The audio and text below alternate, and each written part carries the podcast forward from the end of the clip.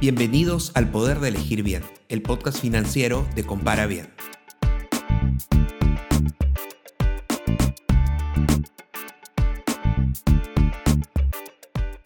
Los préstamos nos ayudan a conseguir nuestros objetivos utilizando fondos que nos da un banco.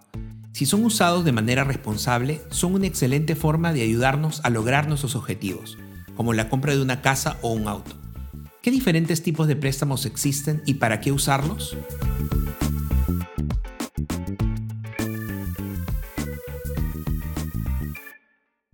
Soy Alfredo Ramírez y en este episodio aprenderemos más sobre las diferencias entre los préstamos disponibles en el mercado.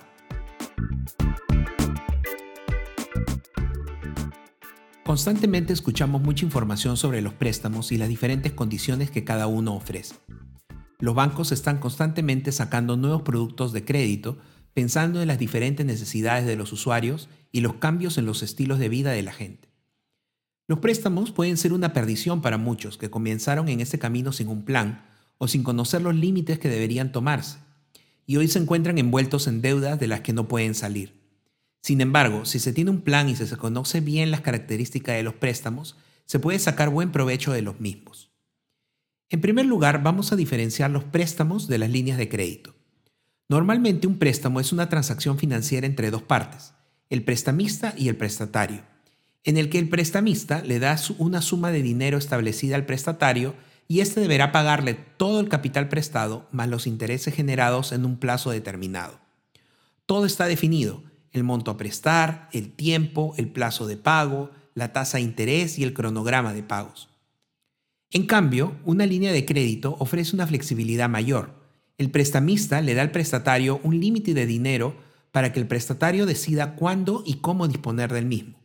Puede tomarlo o no, y si lo toma, puede tomarlo parcialmente y en momentos diferentes. Hay obviamente una tasa de interés a pagar y una fecha de pago o cronograma a cumplir, pero va a depender de cuánto se tomó prestado y cuánto se ha pagado. Es un modelo muy flexible.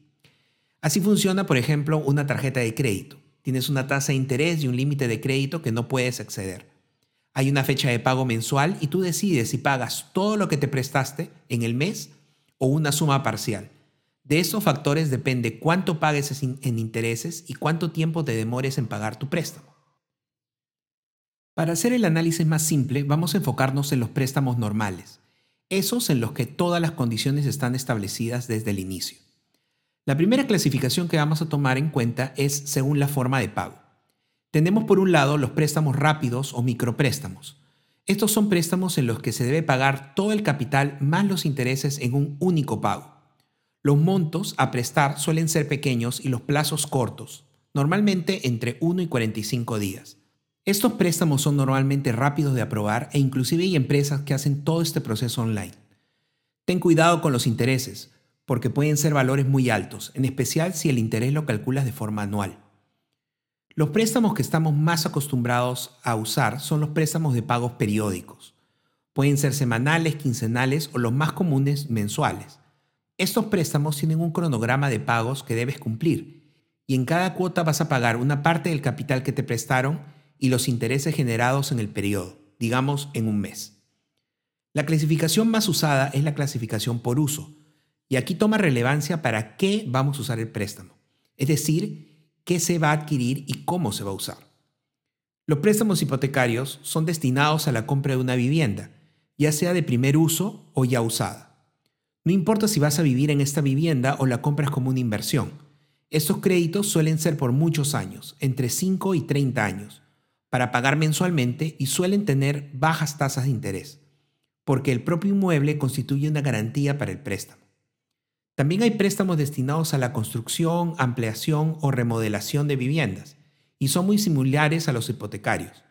Incluso se puede encontrar créditos para compra de terrenos para construcción.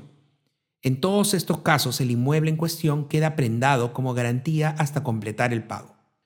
Los créditos vehiculares son destinados a la compra de vehículos nuevos o usados y también usan el vehículo como garantía.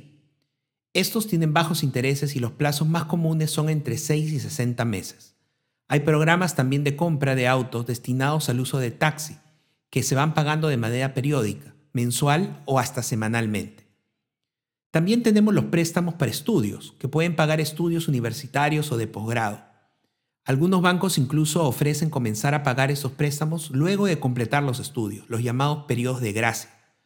Suelen tener tasas bajas porque el banco entiende que quien completa estos estudios va a conseguir mejoras económicas en su carrera. No vamos a tocar los préstamos empresariales, pues hay una gran variedad de modalidades y usos de estos préstamos, pero sí podemos incluir en nuestra lista a los préstamos para emprendedores, en los que se puede pedir dinero para iniciar un negocio o ampliar un negocio. Cada banco pedirá diferentes condiciones como un plan de negocios o garantía o avales que ayuden a mitigar el riesgo para el banco. Otro préstamo muy útil es el préstamo para consolidación de deudas. Este préstamo busca que la persona pueda pagar todas sus deudas, normalmente de otros bancos y con tasas de intereses altas, para concentrarse en pagar una sola deuda con un cronograma y a menores costos. Es muy útil para bajar los costos de intereses por deudas con tarjeta de crédito y consolidarlo en un solo préstamo.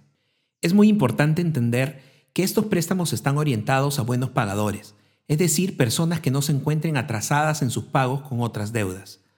Todos los préstamos pasan por un análisis de los perfiles de comportamiento de pago de cada solicitante.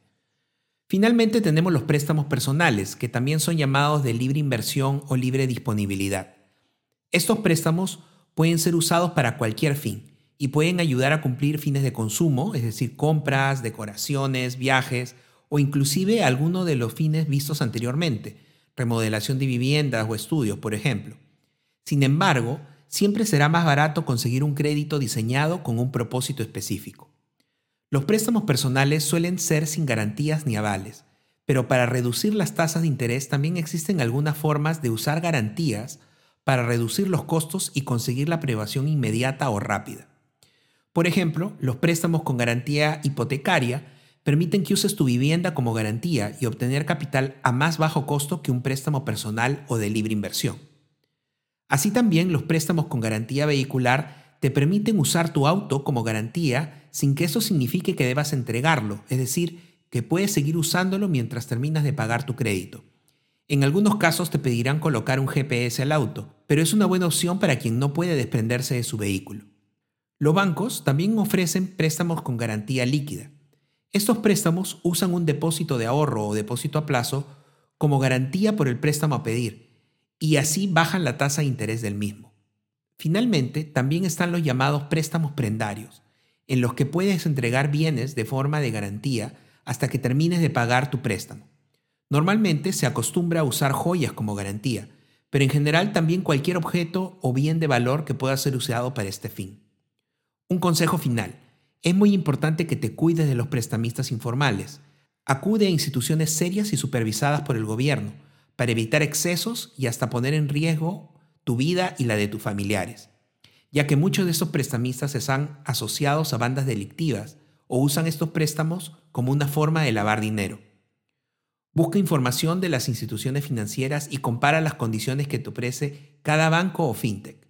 En Compara Bien puedes encontrar toda la información sobre tasas, costos y comisiones que te ofrece cada opción para que las compares y escojas el préstamo que más te conviene.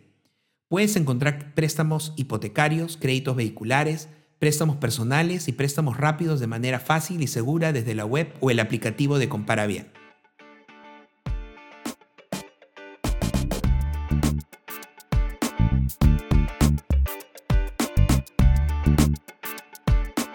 Si te gustó este episodio y quieres aprender sobre cómo dar un mejor uso a tu dinero, suscríbete a este podcast y pasa la voz a tus amigos.